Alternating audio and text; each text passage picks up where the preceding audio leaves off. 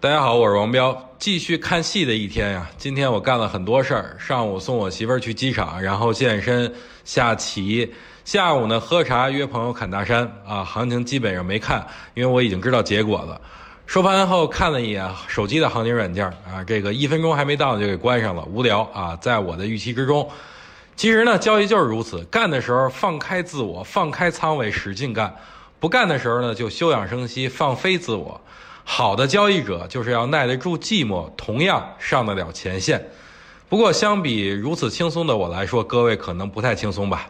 因为我经历过你们这个时候，看盘的时候的这个盘中一旦有反弹，总想参与，怕错过最好的买入时机。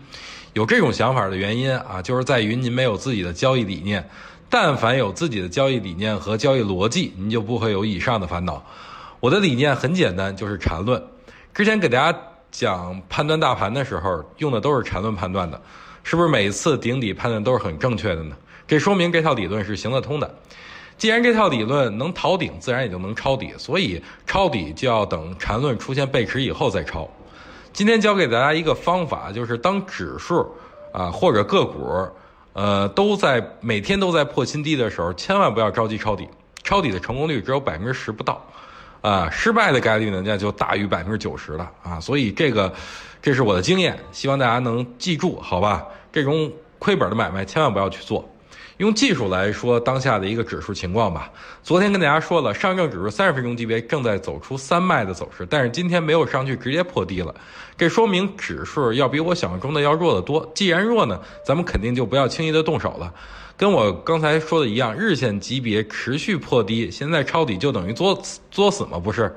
再简单来跟大家说一下吧，当前三十分钟级别连个中枢都没有出来呢，着什么急抄底啊？我之前也跟大家说过了，抄底是最害人的。大家亏钱的原因呢，不是在于高位没卖，而是在于进场太早，没看到底的时候就进去了，最后套在半山腰。